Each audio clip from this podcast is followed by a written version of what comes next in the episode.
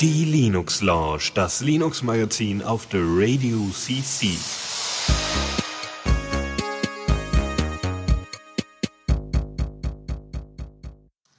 So, und willkommen zur Linux Lounge und nicht zur Diaspora Night. Nicht nur, weil wir nur, äh, weil wir eine Minute zu spät sind. Nee, nee. Ähm, ja. Ja. Hallo Faldi. Hallöchen, ja, immer diese Diskriminierung. Nein, wir können das auch. Wir können das auch mit dem zu spät sein, aber wir müssen nicht. Nee. Dotti will Autostream zurück. Ja, dann laden die doch runter. Ja, echt mal, hier kommt da rumpöbeln hier. Aber wir haben euch Themen mitgebracht. Mal wieder. Ja, so ja. ein paar. Ja, stimmt schon. Wunderbar. Ähm, ja. Noch irgendwelche äh, Pre-Show-Themen? Äh, Pre-Show-Themen. Njam, njam, njam, njam. Ich glaube, ich habe mal wieder keine Themen beigesteuert, so schlau ich war. Ich habe nur eine Empfehlung beigesteuert, ganz am Ende. Ähm, aber ist aber auch eine sehr technische Empfehlung, ja. ähm, ansonsten, mh, nö, nö, eigentlich nicht. Okay, dann äh, äh, starten wir mal direkt rein, würde ich sagen. Ja, ab geht's. Neues aus dem Repo. Und äh, da haben wir diesmal ähm, NF Tables, was in äh, wie, welche Version war es? 0.099. Also schon so ein Stückchen entfernt von stabil. Äh, das Ding soll äh, letztendlich IP-Tables ersetzen, ähm, was der bi- bis jetzt der Standard, äh, also, äh, wenn man einen, eine Firewall unter Linux aufbauen will, dann ist das das Ding, was man äh, dafür benutzt. Wenn Ja. ich mich richtig erinnere, ja. Ich habe es noch nie benutzt, muss ich sagen. Nee. Also, äh, ne, also, ne, so, so viel zu mir als Serveradministrator. Was? Firewall? Äh, kenne ich nicht. Ich mache einfach alle Services aus, die nicht erreichbar sein sollen und gut ist. Aber, ähm, ja. Ich glaube, ich brauche das nur, wobei das eine andere Version, das ist ein anderes Programm gewesen, glaube ich, unter, äh, auf dem Mac. Da brauchte ich irgendwie sowas ähnliches wie IP-Tables, ähm, womit sich dann nämlich äh, auch die Bandbreite beschränken konnte die halt ähm, aus dem Rechner rausfließt und wo die auch immer hinfließt. Was halt eigentlich kein Kernfeature von einer Firewall ist, aber halt auch Netzwerk-Traffic-Management-Zeug ist, ne? Mhm. Aber dann bräuchte ich es auch nicht mehr. Dann gab es irgendwie ein GUI-Programm, dann konnte ich klicken und dann war es irgendwie langsam. Ja, super. Ähm, genau, also das Ding, einer der, warum es toll ist, dieses NF-Tables, ist halt unter anderem, weil äh, es protokollunabhängig ist. Ähm, Das kann auch USB.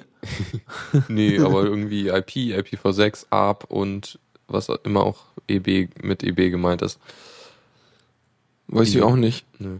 Jedenfalls, genau, also es ersetzt so ein paar Tools, die halt, also, also es wird vereinfacht die ganze Sache mit, ähm, mit den verschiedenen Protokollen.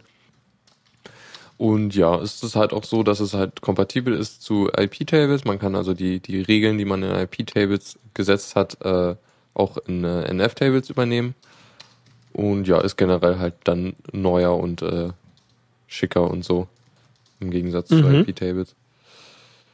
Ja, sonst noch was Interessantes. Äh, das Userland-Werkzeug äh, hat jetzt einen anderen Codenamen. Es, früher hieß es Schäuble-Filter und jetzt heißt es, jetzt heißt es Keith Alexander-Filter nach dem, Ich muss äh, mich mal, ja. nach dem NSA-Chef. Ah, okay, okay, okay. Ich wollte gerade sagen, muss mir mal kurz aufklären. Ich bin mal wieder so hinterm Mond, dass ich mir solche Sachen nicht merke, weil das ist so der Boulevardteil an sowas. und sowas geht immer an mir vorbei. So Personen, Köpfe, Namen. Ich merke mir dann meistens nur die Themen. Mhm. Mhm. Ja, genau, auch nochmal nett. Ähm, ja, genau, also viel mehr ist jetzt, glaube ich, nicht zu sagen. Es wird halt irgendwann äh, mal fertig sein und dann kann man es auch vernünftig benutzen. Aber jetzt ist es halt so, man kann es jetzt mal äh, testen. Soweit ist es jetzt in der Entwicklung. Sehr gut. Ja.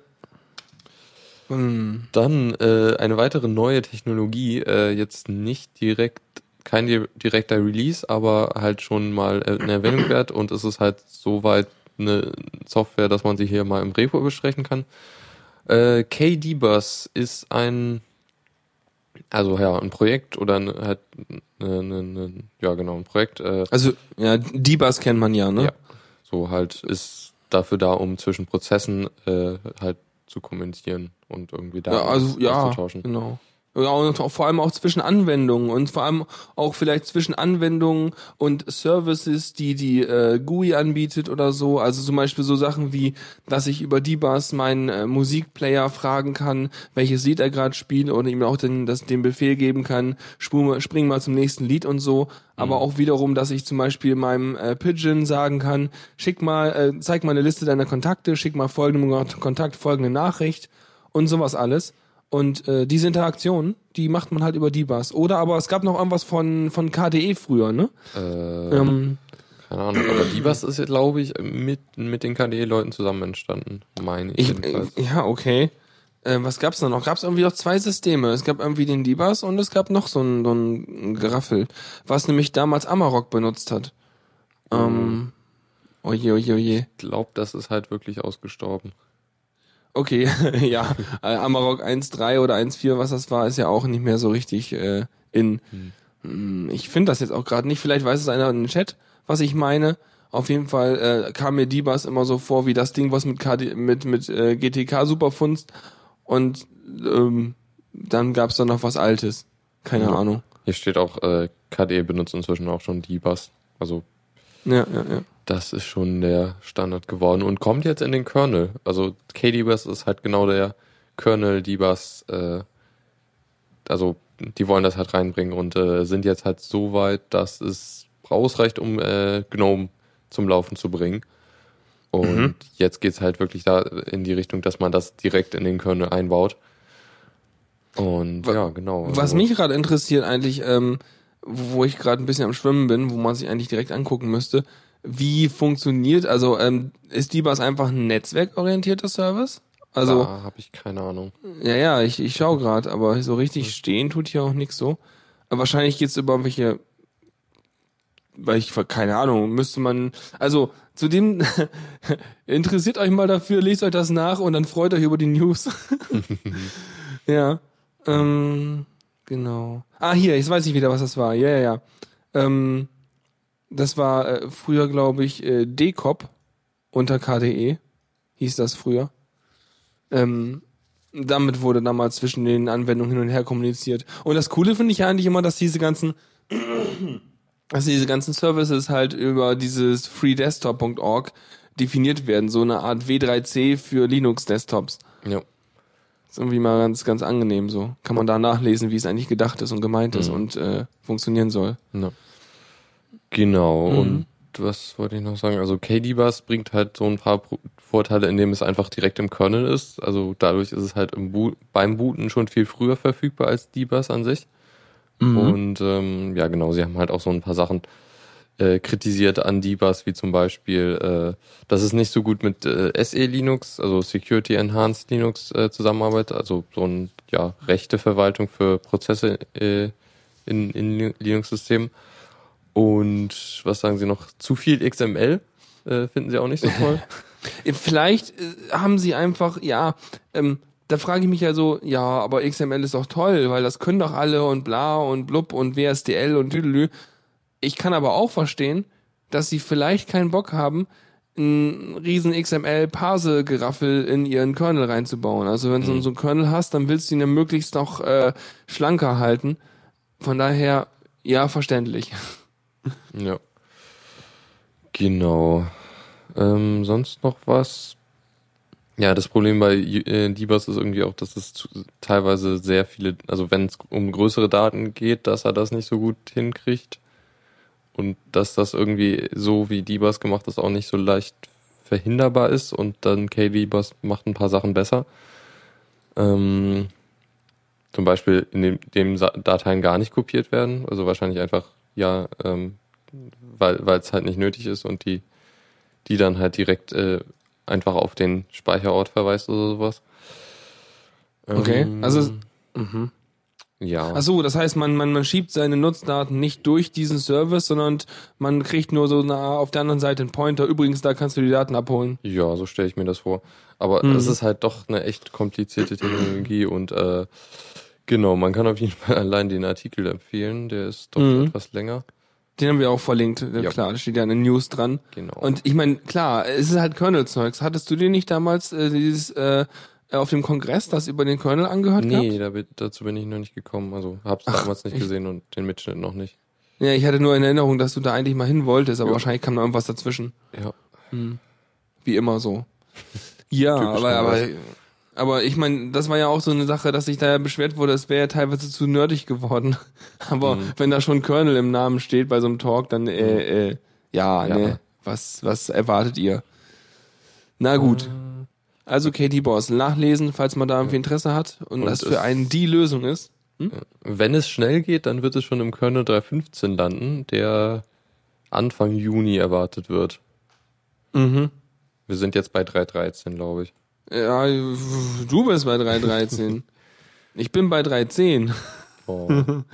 Ja, weil, weil, aber, aber immerhin der Preemptive Kernel, aber na, das heißt ja noch nichts. Nee, kein Realtime Kernel. Nee, ich hab, ach, ja, jetzt kann ich wieder bei Gentoo ranten. Updates sind scheiße. So, äh, weiter geht's. Ja. äh, Wayland 1.4, äh, es geht voran und äh, wohl auch ziemlich viel diesmal. Ähm, ja, genau, halt X-Server-Ersatz und so. Ja, äh, haben wir es jetzt bald? Kommen wir es jetzt? Kann ich schon installieren? Ich glaube, es ist fast so irgendwie schon testbar auf jeden Fall. Fast fertig.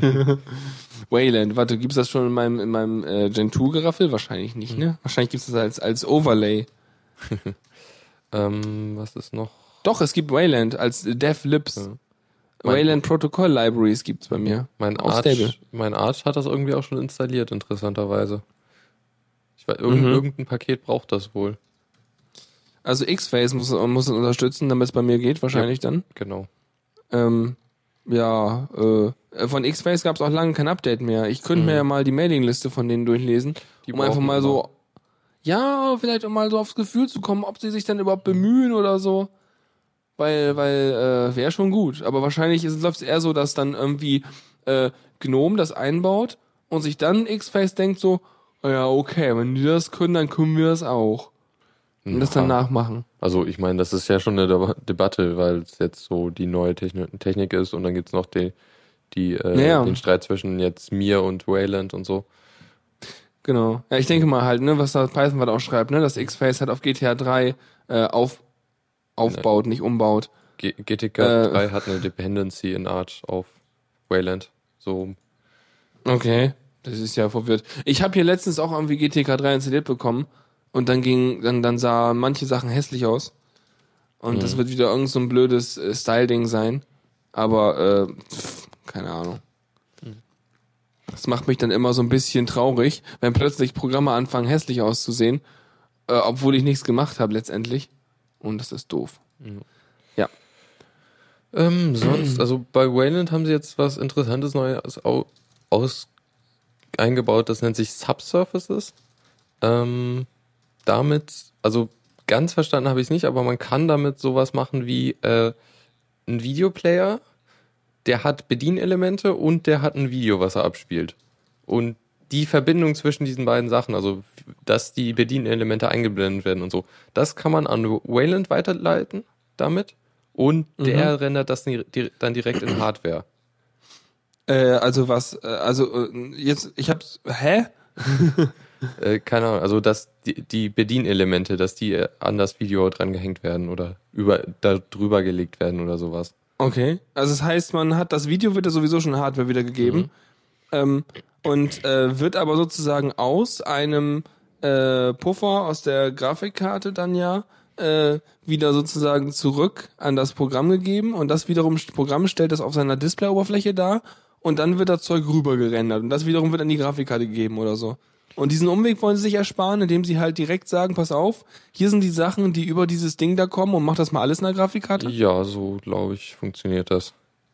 Was, was grad, das stelle ich mir gerade so vor. Ja. Okay. Kann man machen. Das ist cool. Macht mehr in so, in, bei sowas. Mhm. Mhm. Das ist also mehr so eine Art äh, Delegieren Ja, äh, an, an Wayland. Soll jedenfalls so sein, ja. Glaube ich jedenfalls. Cool. Ja, ich will das haben. Ich auch. Wahrscheinlich wird erstmal alles total scheiße sein und nicht funktionieren, wenn man es installiert hat, so, so, hm, unter X funktioniert's, aber jetzt sieht dein Fenster halt schwarz aus, weil das kein Feature X kann. Sonst kann der Kompositor äh, schneller laden irgendwie. Genau, ja. Also, genau. Also es gibt noch ein, ein, einige weitere Neuerungen. Anscheinend sind, sind sie doch gut dabei, das äh, fertigzustellen. Alles klar, bald. das ist prima. Ja. mhm. Ja, das wird Ja. super. Ja, stimmt. Und Python Fan hat es gerade vorhin noch korrigiert, was ich vorhin gesagt habe. Ich habe ihn nicht lesen können. Da waren so viele kleine Wörter nacheinander. äh, da stand nämlich XFCE baut auf GTK 3 um. Und ich jetzt hab's, hab's gelesen so wie Xface baut auf GTK 3. Ja, das Um? habe ich auch gelesen. Das Was? mich auch verwirrt. GTK äh, Xface baut GTK 3 um? Nee, warte. Hä? Beep, Reset, Kopf kaputt. Äh, ja. Nee, also, äh, Also Xface macht gerade keine Updates, weil sie auf GTK 3 umbauen und dieser Umbau von GTK 2 auf GTK 3 einiges an Arbeit braucht. Ja. So rum Ist nämlich. ja auch sinnvoll. Und dann äh, sagt er, glaube ich, auch noch, dass das, wenn, sie dann GTK 3 haben, dann ist das mit Wayland kein Problem mehr. Weil Ja. GTK 3 Aber- kann das direkt. Ich hoffe, dass diese Themes, die ich alle gerade benutze unter GTK 2, dann auch unter GTK 3 funktionieren. Nicht, dass plötzlich alles scheiße aussieht. Nicht nur mein G-Edit, aber da kommen wir gleich noch zu. Ja, ich glaube, das kriegen die hin. Ich will weißt du, das ist halt so eine Formelei. Dann, ach, das ist alles hässlich. Alles Egal. Neue ist immer besser oder so. Und schlimm. Die soll mal halt vernünftige Themes machen. Ich will, dass das genauso aussieht wie jetzt. Und Themes nicht sind inkompatibel. Ja, aber sollen sie nicht sein. Die sollen mal was, die sollen das mal, das geht doch nicht. Hallo, Leute. Ja. Es ist doch scheiße. Egal. Kommen wir zum Newsflash, oder? Boah. Newsflash. Mit So. Ansage. Eine, genau, äh, eine etwas beunruhigende News. Es gibt bislang zwei bekannte Fälle, in denen Chrome-Erweiterungen äh, aufgekauft wurden und dann wurden Updates von denen erstellt und diese Updates haben dann Werbung eingeblendet. Hast du so einen Drummer-Button? Nein, leider nicht. Du, du, du. Ja, genau, das Ja. wäre jetzt passend. Ähm, Ja. ja. ist schon, also äh, in einem Fall ist es der äh, Feedly, äh, die Feedly-Erweiterung und Feedly ist ja jetzt schon nichts so Unbekanntes. Also Mhm. das ist ja so eins der größeren äh, äh, Replacements für ähm, den äh, Google Reader. Aber, aber ich meine, äh, war das ein, das war ein inoffizielles Plugin? Das kam jetzt nicht von Feedly, oder? Ich weiß es nicht. Also, wenn es nicht. von Feedly kam und Feedly wäre, ne, die Entwicklerbude, die hat ja ihren Service nicht verkauft, nehme ich ja mal an. Wenn die ihren Service nicht verkauft, aber ihr Plugin verkaufen würde, das wäre so dämlich, weil die sich ihren Service ja damit kaputt machen, Ja, weil die ja so viel Vertrauen verlieren, wenn deren Plugin quasi gehijackt wird, um damit äh, so einen Scheiß zu machen. Ja, hier steht auch äh, der, der Entwickler einer Erweiterung für Okay, Feedly. ja, So rum. genau, weil äh, nee. Erhielt einen vierstelligen Dollarbetrag. Wow. Tja, weißt du, wenn die Leute dann uns gerade brauchen, so irgendwie in ihrem Ja. Studium sind und kurz vor Ende sind und dann äh, kommt da noch mal jemand vorbei und schmeißt ihnen ein paar Dollars rüber, dann wollen sie vielleicht doch. Yep. Aber es muss sich dann auch lohnen, ne? Da musst du auch einen vierstelligen Dollarbereich einspielen, indem du diese Werbung da reinpackst, ne? Vor allem musst du davon ausgehen, dass du halt irgendwie wenige Wochen sozusagen mit der Werbung dieses Update betreiben kannst und danach haben sich alle dieses, alle das äh, Plugin deinstalliert, weil es halt einfach nervt. Äh, und in der Zeit musst du diese paar tausend Euro wieder reinkriegen, äh, Dollar. Yep. Und Mhm. ich mh, weiß nicht, ob sie jetzt schon draußen sind, aber ich würde es mal vermuten. Oder jedenfalls war es, es, es, war es wohl so nervig, dass man halt dann echt die Sachen wieder rausgeschmeißen wollte. Ja, ja. Ähm, ein zweites Plugin, das steht hier nicht genau welches, aber das, das, das hat halt wirklich den Browser lahmgelegt. Ja, super. Ja. Nee, das geht auch nicht. Nee, aber das ist tatsächlich so eine Sache, ne? Weil Also es gibt ja immer wieder, dass irgendwelche Websachen verkauft werden und so weiter. Und äh, immer wenn du halt so ein, also es gibt auch, gab's doch auch äh, Astrid, weißt du doch, ne? Die die äh, To-Do-Liste. Die wurde ja an Yahoo verkauft, glaube ich. Und ähm, die äh, und dann hat Yahoo gesagt, nee, brauchen wir nicht, machen wir dicht. Ähm, wo- wollten halt nur die Programmierer haben davon. Ja. Aber es, das ist, das kann sein, aber die Sache ist, du verkaufst ja, wenn du sozusagen so eine Marke dir aufgebaut hast und einen Ruf und äh, so mit einer Art Anerkennung, so halt, ne, so, so eine Marke halt eben, dann äh, verkaufst du ja ähm, ja, du verkaufst halt auch die Benutzer, ne? Damit, indem du die Sache verkaufst. Ähm, und letztendlich äh, würde ich sagen, derjenige, der, der das verkauft, hat auch eine gewisse, vielleicht, also ich würde ebenfalls unter, mir wünschen oder unterstellen, dass er eine gewisse Verantwortung hat für die äh, Benutzer, die er da dort äh, aufgebaut hat, also die Userbase. Und dann auch äh, gucken muss, kann ich denen das zumuten und kann ich die Bedingungen für den Verkauf irgendwie so gestalten, dass ich trotzdem hinterher noch guten Gewissens sagen kann, nein, meine Benutzer, die ich da irgendwie aufgebaut habe, die diesen Service lieben gelernt haben, äh, werden da jetzt nicht verarscht und falls das sein sollte, habe ich noch ein Mittel dagegen. Aber letztendlich verkauft ist verkauft, ne? Da können Ja. die machen, was sie wollen. Ja. Das ist halt, der hat Ja. halt irgendwie, das ist auch schon so, ja, er hat halt seine User mitverkauft im Grunde. Ja, letztendlich. Mhm. Nicht schön. Und, Ja, äh, vor allem, ich meine, dann, ne? Also, Das, nee. das ist halt auch ein prinzipielles Problem. Das kann jetzt auch bei Firefox Add-ons passieren. Das kann, ja, das kann auch, das kann grundsätzlich passieren, überall, wo du eine Kundenbindung hast. Ja. Wenn du halt den Laden verkaufst, äh, hast du halt dein, die Kundenbindung, die du mitverkaufst.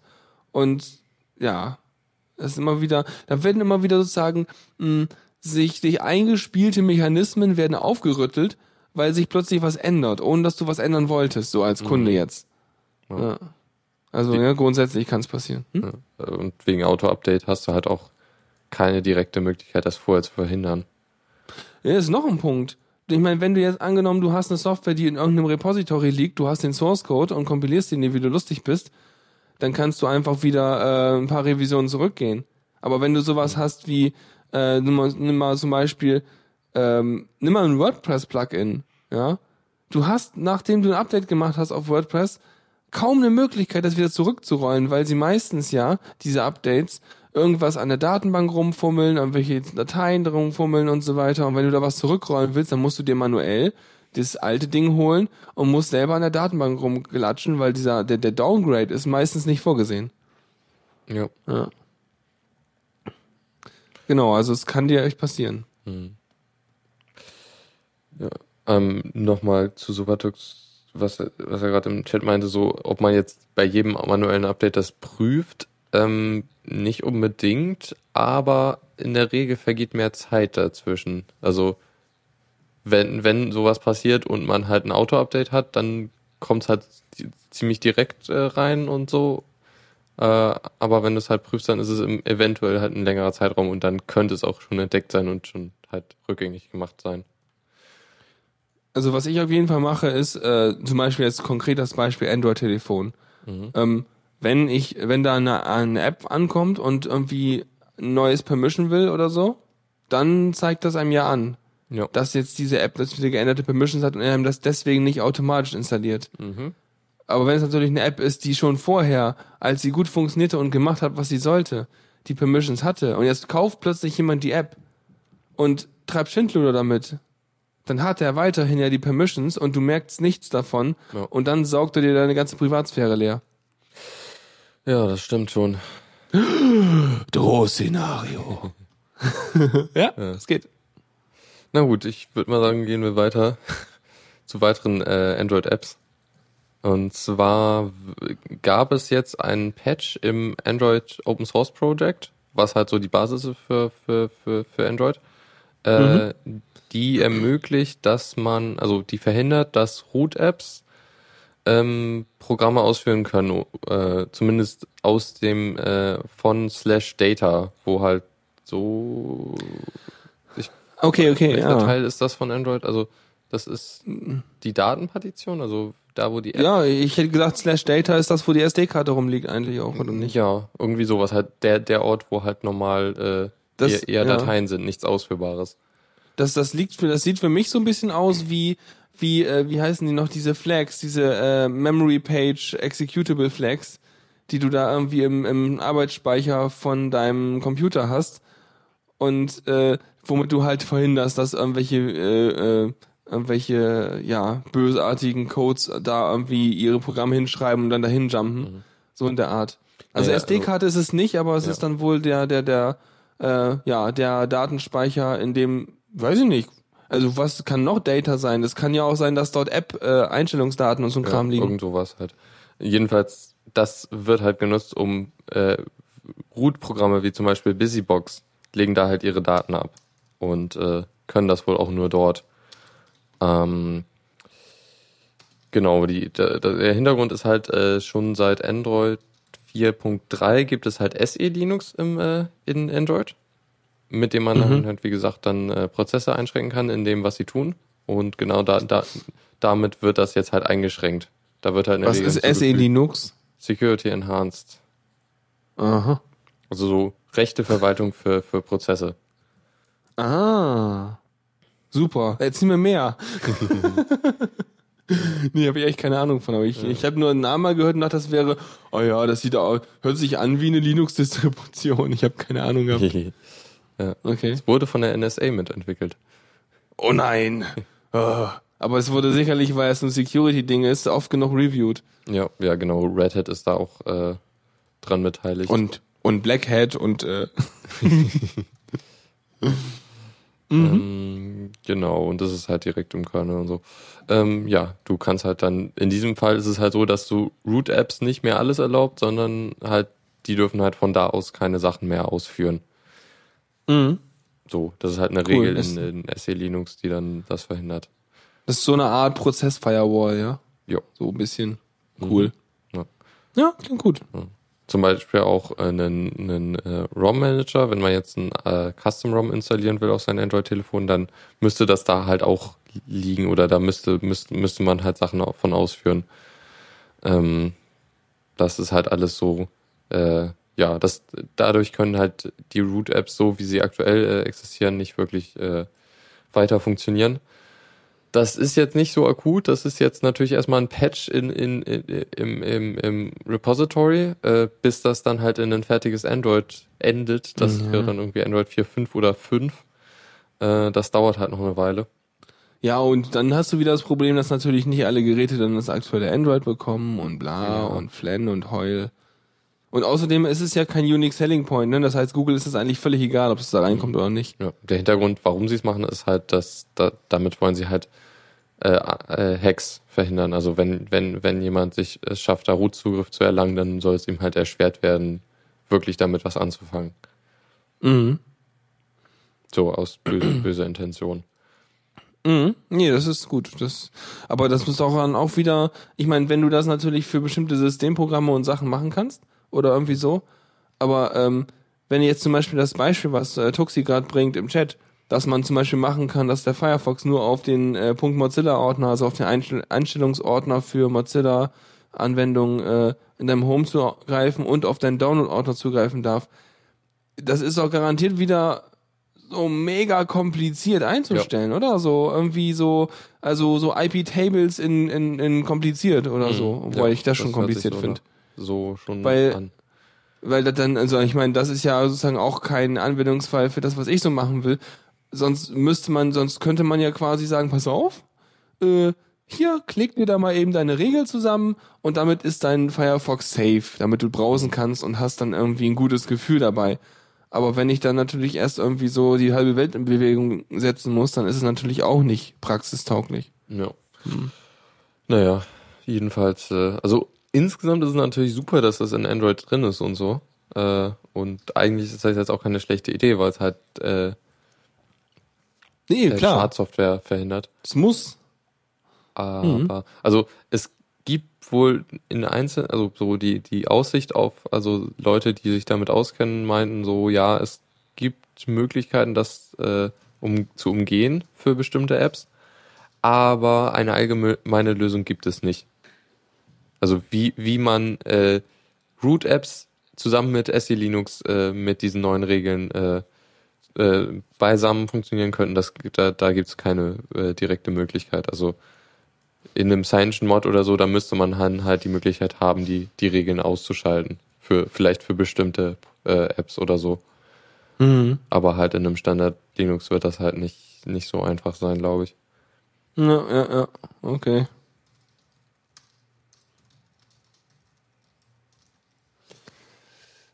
Mhm. Gut, dann äh, Oh, ja. was haben wir noch? Genau, äh, Wir haben Debian. das hatten wir letzte oder vorletzte Woche schon mal kurz, dass Echt? die, also sie, die, die Frage ist ja bei Debian, die wollen jetzt ein neues äh, Init-System einbauen. Die Frage ist, nehmen sie Systemd oder Upstart? Ähm, Upstart hört sich an, als wäre das so eine Kickstarter-Kampagne. ja, das ist von Ubuntu. Also kann doch eine Upstart. Sowas wie ein App Store, nur ein anders. Ja. Okay. Genau, und da ist halt eine recht starke Debatte ausgeflammt und das äh, Technical Committee Board ist da auch halt gespalten. Es wird, also die News ist jetzt, dass sie jetzt abstimmen und das bis Ende Januar wohl fertig sein soll. Und ähm, halt, es gibt Leute, acht Leute in diesem äh, Komitee und es wird halt wahrscheinlich auf ein 4 gegen 4 au- rauslaufen. Äh, wo dann, Also OpenRC will keiner mehr, ja? äh, es steht zur, zur Auswahl hier. Ja, aber wenn du sagst 4 gegen 4, dann klingt das für mich wie 4 für Systemd, 4 für Upstart, ha? Ja, genau so wird es halt aussehen. Ja. Also so haben Nee, sich die Leute halt ausgesprochen. Ich fänd's halt gut, wenn sie Systemd machen, weil, Jo. na, dann kannst du halt dich endlich mal auf ein Ding konzentrieren. Ja, das finde ich auch. Die Upstart, also ich hatte mich halt gewundert, warum überhaupt Upstart, aber das ist halt, weil, weil Debian halt die Basis für Ubuntu ist und so. Weil drei, Ja. zwei oder drei der Leute, die halt in dem Board sitzen und für Upstart äh, stimmen wollen, sind halt Ubuntu-Mitarbeiter. Also Ach so. Mitarbeiter. Nein, wer hätte denn das ahnen können, dass da Lobbyismus betrieben wird? Oh je, oh je. oh je. Ja. Mhm. Mhm. Oh, ein Update. Äh, Oh, ein Update. Hier ist mal schnell live installieren. Was denn? nee, nee, von dem Artikel. Äh, Ach so. die Oh. muss, äh, Währenddessen so mich Pausenmusik. Okay, ein, ein gewisser. Ian Jackson hat sich gemeldet und zeigt sich äußerst unzufrieden mit dem Vorgehen des äh, ähm, Vorsitzenden, Vorsitzenden des Komitees, äh, weil der Wahlzeitraum so kurzfristig ist.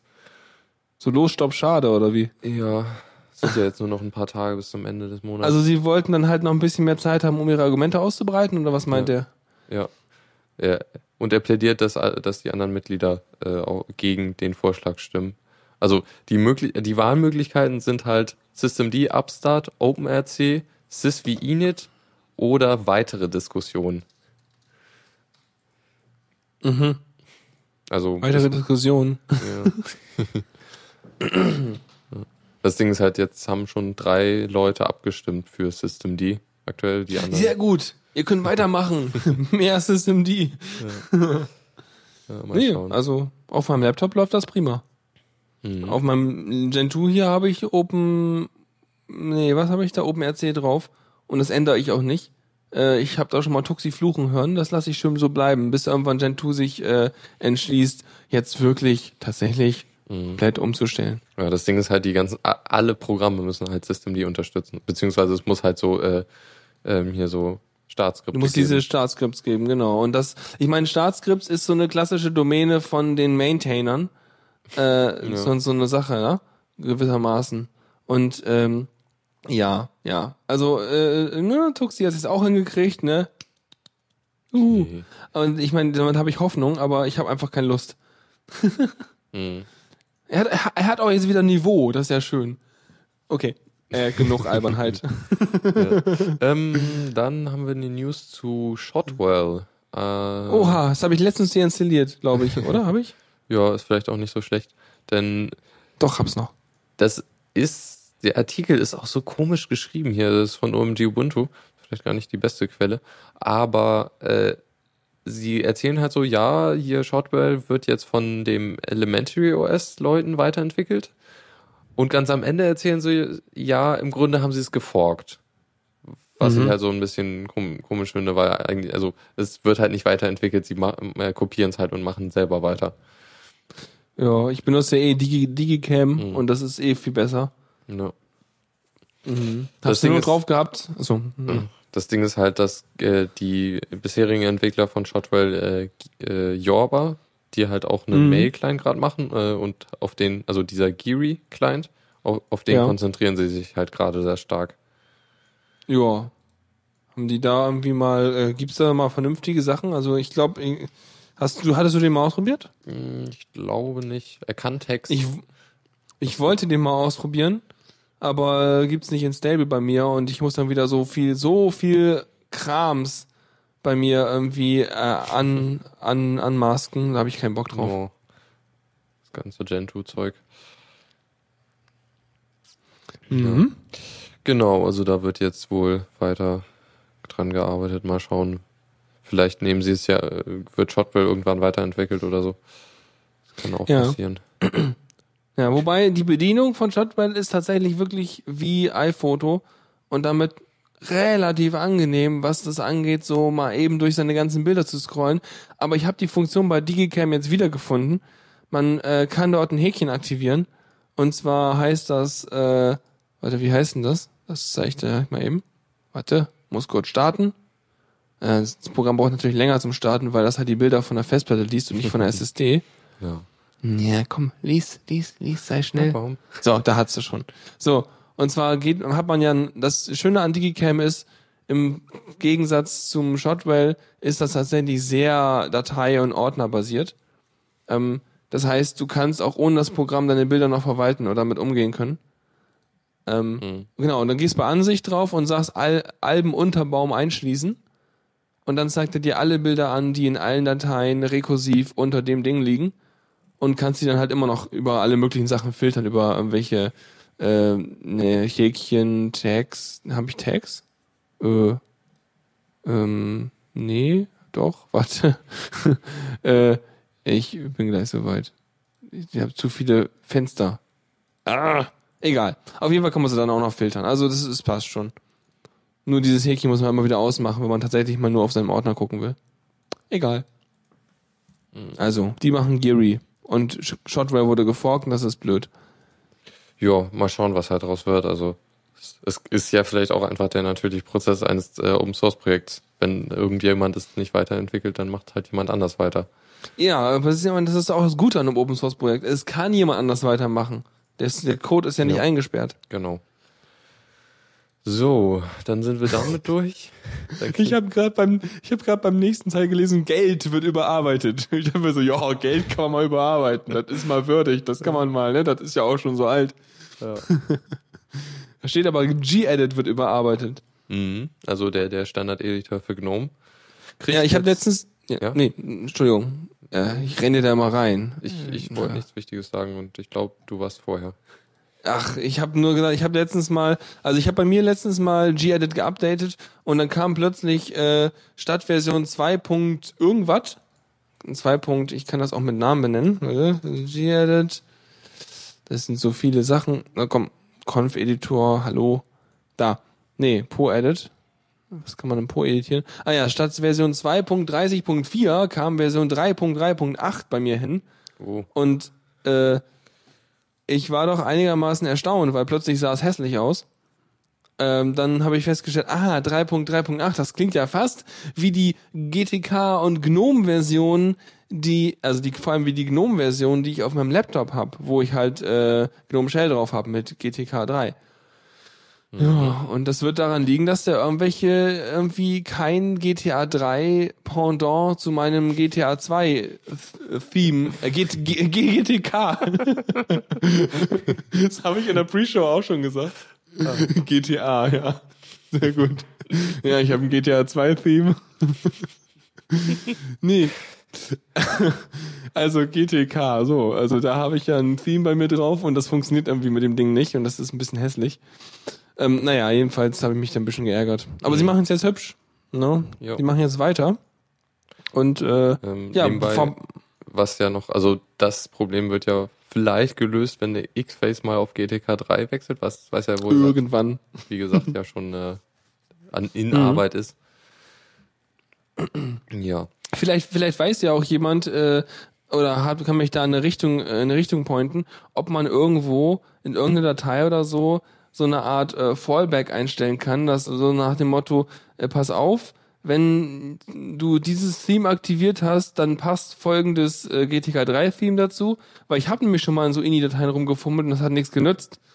Aber ich werde noch mal schauen. Das äh, Python Fund hilft mir da gerade schon sehr gut. So liebe ich das. Dankeschön.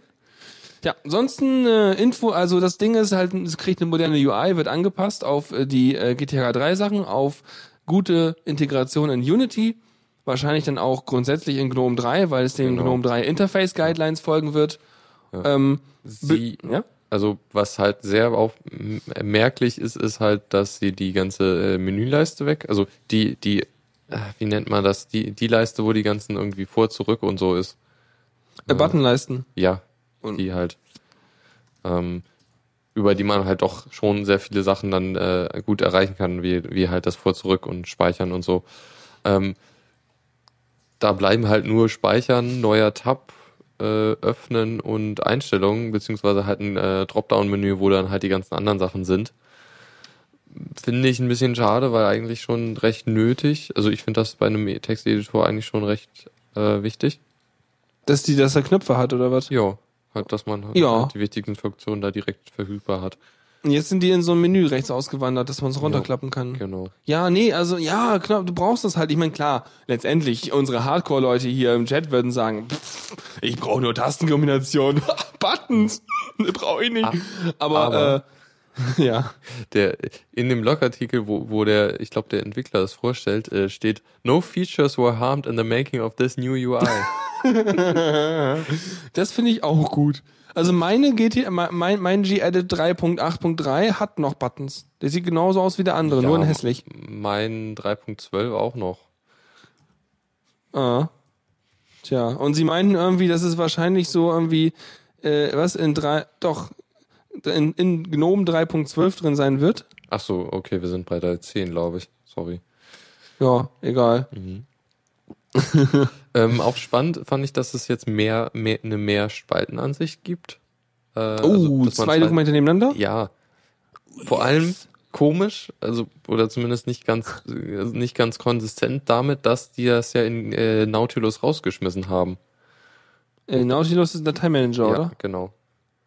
Äh, was hat ein Dateimanager mit einem Texteditor zu tun? Nee, mehr Spalt, also so zwei Sachen nebeneinander. Das konnte der früher ja in GNOME 2. Ach, okay, also so in der Richtung, ähm, dass äh, das grundsätzlich so von den User Guidelines her äh, nicht gewünscht Ja. wäre. Eigentlich Okay. so.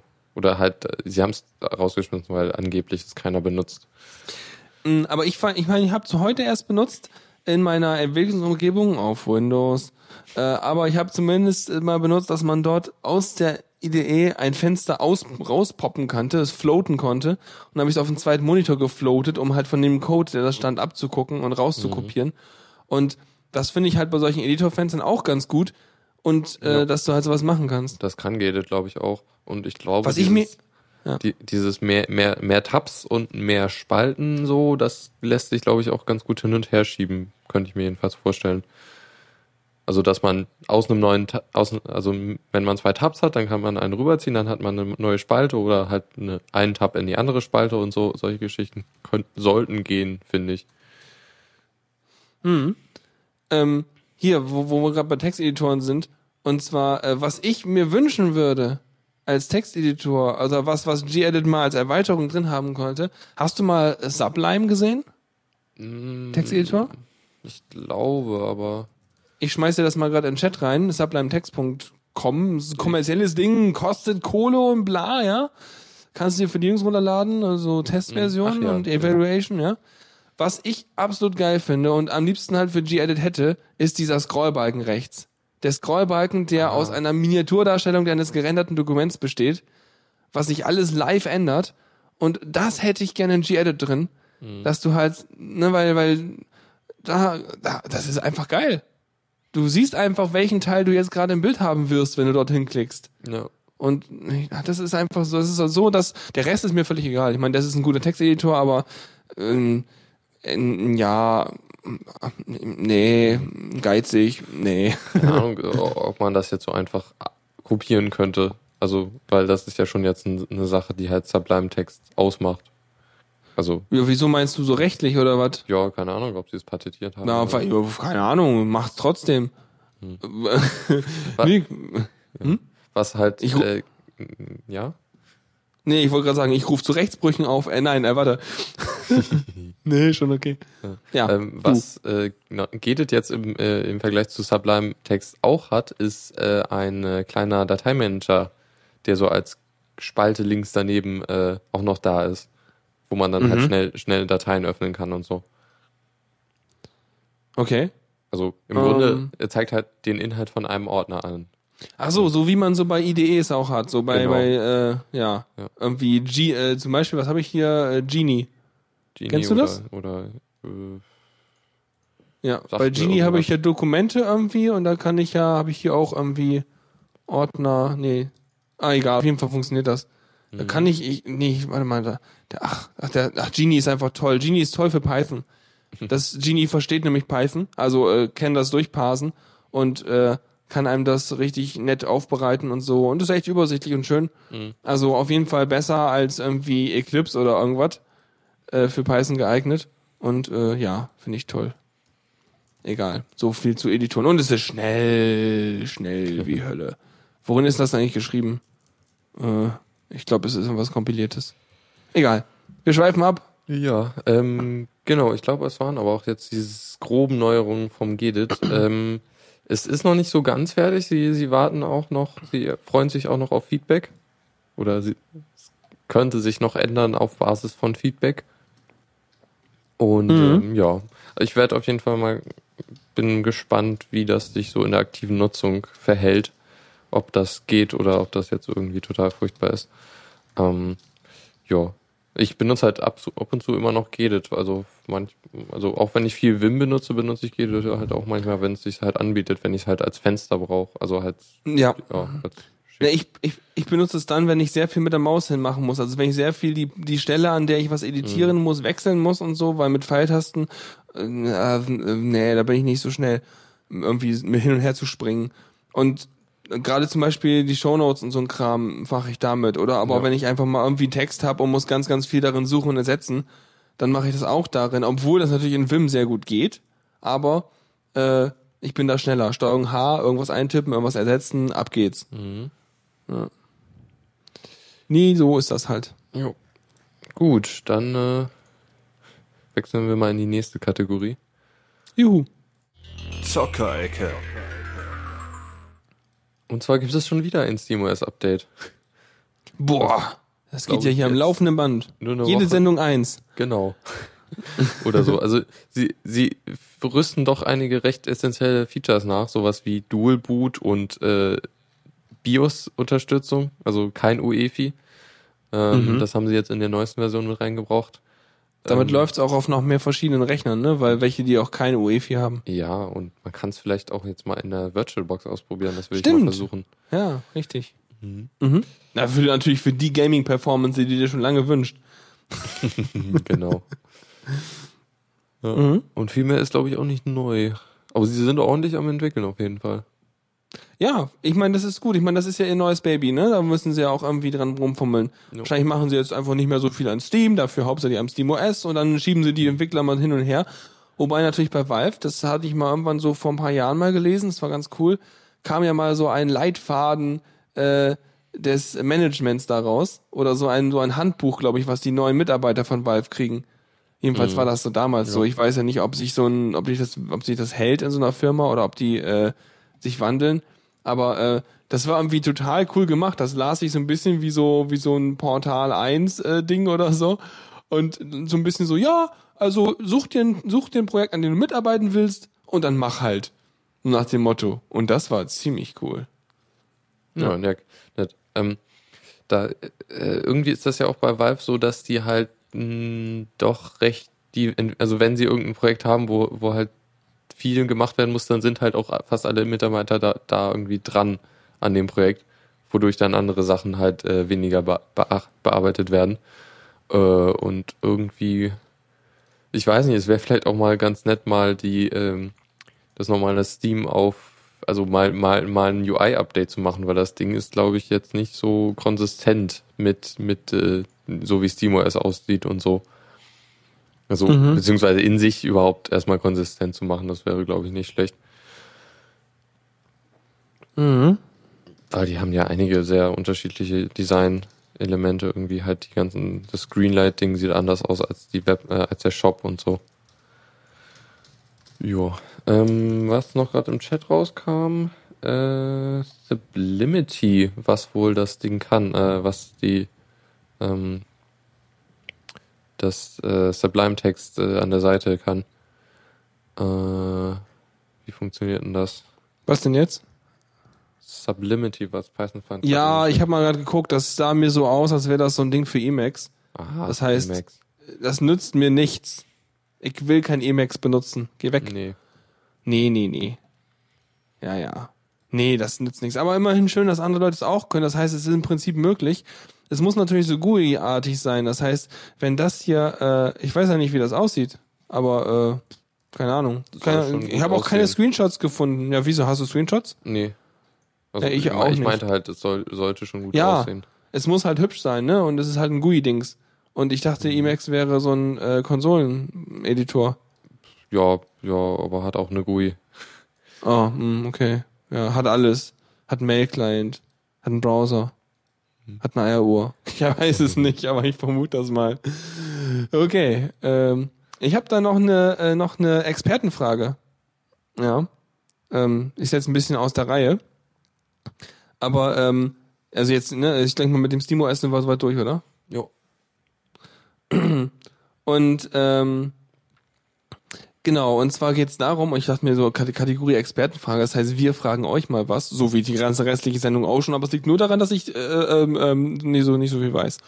Und zwar ähm, ist die Frage, kriegt man Firefox oder Chrome dazu, als Audio-Interface für HTML5 und sowas Jack zu benutzen?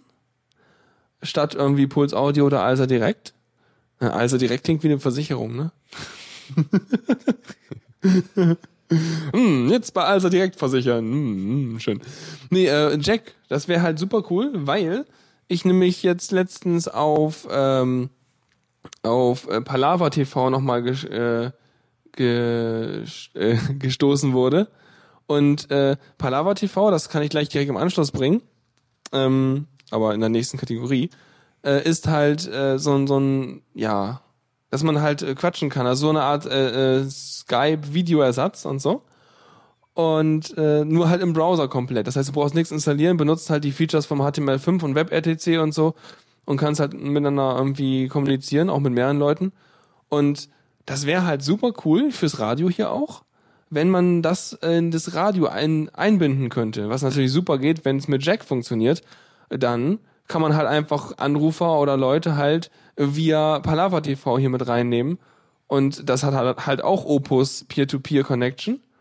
Äh, und äh, Video wäre mir in diesem Fall egal. Aber äh, Audio-Only-Modus kommt demnächst, wird na, demnächst nachgereicht mit, und mit ein paar neueren Chrome- und Firefox-Versionen. Und das wäre schon scharf. Von daher ja die Frage an euch. Geht das?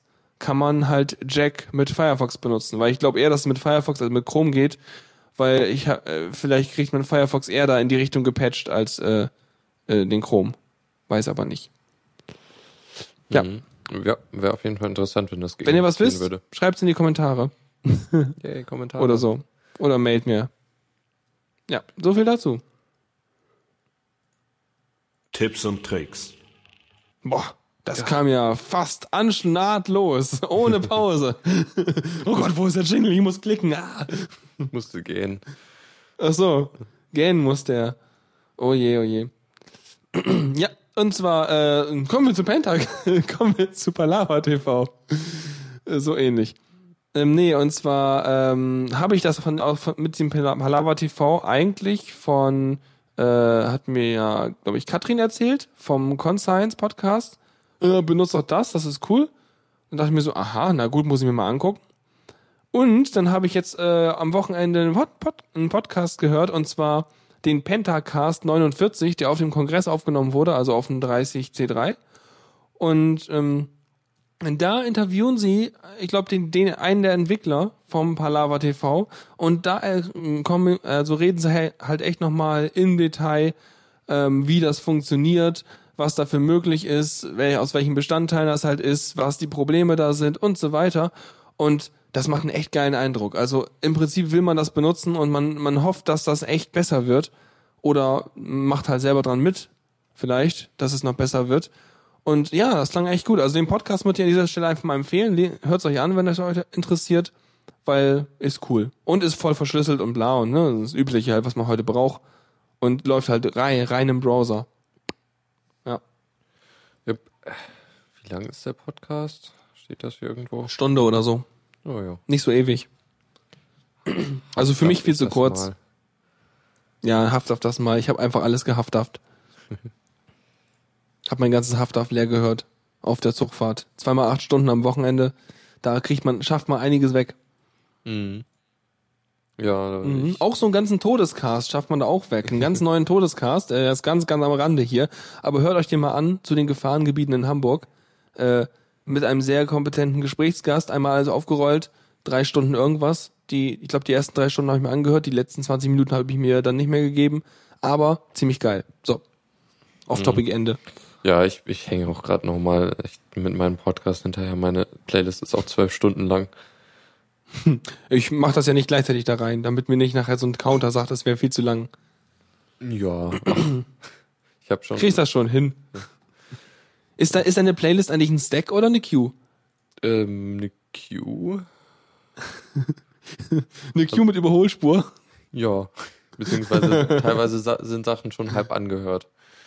Boah, liegen angebissen dagegen drum. Hoffentlich faulen sie dann nicht. Na gut, wir haben glaube ich noch zwei Tipps, ne? Mhm. Ja, ich glaube, letztes Mal, also vor zwei Wochen haben, oder irgendwann haben wir, glaube ich, mal über hier Twitch TV geredet, oder war das der letzte? Ja, die kriegten glaube ich einen neuen Player, oder? Irgendwas? Nicht? Keine Ahnung. Ah nee, gar nicht, Quatsch. Äh, äh, halt. Vimeo kriegt einen neuen Ja, Player. Twi- Twitch TV ist halt Flash und es ist schlecht in Flash und so. Aber es gibt eine Möglichkeit, die äh, Livestreams zumindest direkt in, äh, ähm, in einem in dem Videoabspieler de, deiner Wahl äh, abzuspielen, zum Beispiel VLC. Boah. Was, was, wieso, wie, also, was ist denn das hinter, was ist denn dahinter für ein Stream-Format? Also, auf was läuft denn das? Weil, äh, aha, äh, egal, erzähl mal erstmal. Ich- Also das grad. Ding hier ist einfach ein PHP-Skript, was dir rausgibt, ähm, halt eine Streaming-Adresse, einen einen Direktlink dazu. Mhm. Und äh, den kann man dann halt in seinen Player schmeißen. Leider ist, also man bräuchte einen Online-Stream, kann nichts, was offline ist. Also, er muss jetzt gerade laufen. Der Stream oder was? Ja. Äh, Okay. Okay, Superdux meint, bei ihm war es nicht flüssig. Äh, keine Ahnung, es lief, glaube ich, so ähnlich, ähnlich stabil wie der, wie der, äh, wie der ähm, normale Flash-Stream, jedenfalls bei mir. Meine ich jedenfalls. Mhm. Also, ja, keine Ahnung, es ist halt eine, eine andere Möglichkeit zu, da, den, das zu schauen und es ist halt vor allem kein Flash, das ist schon mal sehr angenehm. Okay, also es ist scheinbar, früher haben sie eher TMP benommen, benutzt, was halt so ein gängiges Videostreaming-Format ist, was halt Flash auch kann. Und die benutzen jetzt HLS, Ah ja, was auch immer HLS ist. das. Äh, Oh, da haben wir auf dem 29C3 mal was gehört, glaube ich. Im äh, die, äh, HLS steht für die Harvard Law School. Nein, Wikipedia aus. äh, da hat der Typ vor Hochleistungssirene. HTTP Livestreaming natürlich. Ja, ja. Da hatten Das was, äh, oh, sorry, dem- auf jetzt. dem 29C3 hatten wir da vor dem Podcaster-Workshop gab es einen kurzen Vortrag äh, und da hat er auch äh, HLS äh, erwähnt. Ich weiß nicht mehr, was Ja. das war. Ich weiß nur, dass das gibt, weil seit äh, vor äh, sechs, sieben Jahren oder so gefühlt, also als das, als sozusagen das zweite iPhone rauskam oder sowas gefühlt, hat ja auch vor allem Apple mit angefangen und weitergemacht mit dem Krempel. Und ähm, die haben damals halt dann äh, das für die, für die, fürs Videostreaming auf ihre Apple-Dinger benutzt, weil sie ja kein Flash haben. Und da weiß ich weil ich das damals im äh, Bits und so Podcast äh, mitbekommen habe, weil die ein äh, HTTP Livestream Audio Zeug angeboten haben. Ja, Das Tolle an HLS ist ja, also du brauchst halt nur einen HTTP-Server und keinen äh, Streaming-Server noch dazu. Ja, du brauchst halt keinen dedizierten Server, also keinen, du kannst halt tatsächlich, im Prinzip es auch mit einem Billig-Hoster machen, wenn die halt schnell genug sind.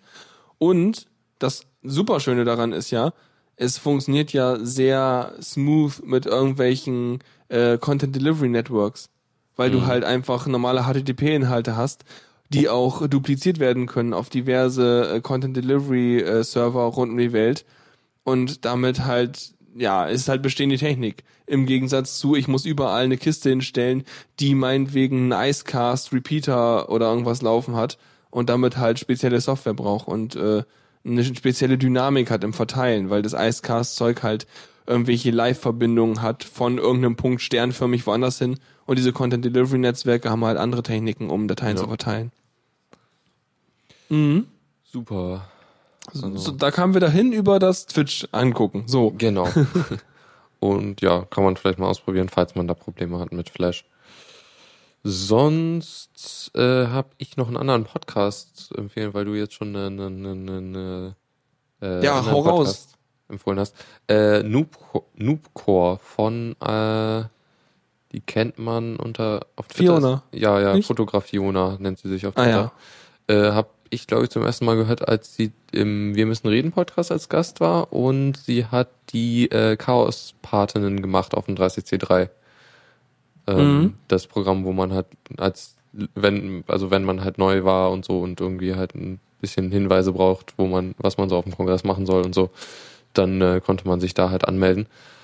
Und äh, sie macht einen Podcast über, äh, wie ist das so eigentlich mit Computern und wie funktionieren die und woraus bestehen die. Also das sind jetzt die ersten Folgen, äh, die Mhm. bis jetzt da sind. Also woraus besteht ein Computer und äh, wie funktioniert ein Computer. Ähm, die zweite Folge ist auf jeden Fall sehr äh, interessant. Da bauen sie nämlich ein äh, ThinkPad auseinander und äh, da gibt's auch sehr schöne Fotos von. Das Und- könnte mir noch mal helfen, wenn, mein, wenn mein ThinkPad Mist baut. Ja, also es ist ein ziemlich altes ThinkPad. Och, ja, ja. Jedenfalls äh, sehr schön, weil sie, sie nehmen halt Stück für Stück die Teile raus und erklären dann, was, was dieses Teil äh, im äh, Kontext des ganzen Computers macht und so. Sehr Mhm. interessant. Erinner- Mhm. Ja. Erinnert mich ein bisschen an das, was, was Holgi mal irgendwann mal haben wollte, als er irgendwann mal im Not Safe for Work oder so mit Tim geredet hat und meinte so, ja, aber ne, du müsst mir doch mal erklären, wie so ein Computer funktioniert. So, weißt du, für ganz doofe so. Äh, wieso da auf dem Bildschirm was ist und sowas alles, ne? Und ich dachte mir so, ey, ja, frag mich doch, ich erklär's dir alles gerne, ist gar kein Problem. Aber jetzt gibt's da halt einen eigenen Podcast für. Eigentlich ist das das Ding, was Holgi hören möchte. Vielleicht Ja. muss man ihn da mal drauf hinweisen, so. Falls man ihn mal irgendwie äh, darauf hinweisen möchte. ja. Ansonsten wahrscheinlich auch ganz gut für alle, die es mal verstehen wollen. Ja. Weil, äh, klar, hast du es irgendwann im Informatikstudium dann auch mal begriffen, wie das denn alles funktioniert. Oder irgendwie in der Freizeit, aber für Leute, die das nicht so wissen. Und äh, vom, vom Redestil und so ist das alles relativ äh, also äh, barrierefrei, so für Ja. Leute, die kein Ja. Wissen haben. Auf jeden Fall sehr, recht, recht äh, einsteigerfreundlich. Mhm. Das ist gut. Ja. Dann äh, verbreitet es weiter an alle Leute, die glauben, dass ein Computer so ein Hexenwerk-Ding ist. Mhm. Ja, das noch als kurze Empfehlung und äh, ja, damit sind wir durch. Ja, Wahnsinn. Ja. Das ist ja schön. Ich meine, ich hoffe, ihr habt Spaß gehabt, habt da irgendwie. Wir haben, also ich habe was dazu gelernt. Das heißt, die Folge war für mich schon wieder super. cool. Ja, und äh, ihr hoffentlich auch. Und ansonsten, äh, ja, könnt ihr gucken, ob ihr unsere Expertenfrage äh, irgendwas dazu wisst. Und äh, ansonsten wäre es das von meiner Seite aus. Wir hören uns Mittwoch. Ja, genau. Und ich bin wahrscheinlich wieder am Montag zu hören und äh, genau, sonst äh, passiert glaube ich auch nicht viel. Passiert nicht viel. Ich hab Wir- Klausur. wir- wir- Ja, ja, schon. Nee, mach du die mal richtig. Äh, wir brauchen mehr Leute, die mehr geiles Radio machen. Ja, So ist das doch. Stimmt. Ja, also wenn ihr Bock drauf habt, dann kommt zu uns und macht Radio. Und äh, wenn ihr halt irgendwie ein Thema habt oder einen Inhalt oder irgendwie was. Weil, äh, oh ja, ja, Tuxi ist morgen natürlich wieder am Start mit der Diaspora Night und Dennis Stimmt, auch. Ja. Sonst, sonst ist nichts viel. Also, ha, da könnte ich mich ja jetzt empören, wenn ich wollte, aber will ich nicht. Ja, Okay, mein- dann, was? Nö, egal. Dann, äh, gute Nacht. Schön, schönen Abend noch, ne? Bis denn dann. Tschüss. Vielen Dank fürs Zuhören. Die Shownotes findet ihr auf theradio.cc zusammen mit dem Mitschnitt und dem RSS-Feed der Sendung. Solltet ihr Ideen oder Themen für uns haben, dann schreibt uns einfach an kommentar at theradio.cc. Wir freuen uns immer über konstruktive Kritik zur Sendung. Bis in einer Woche.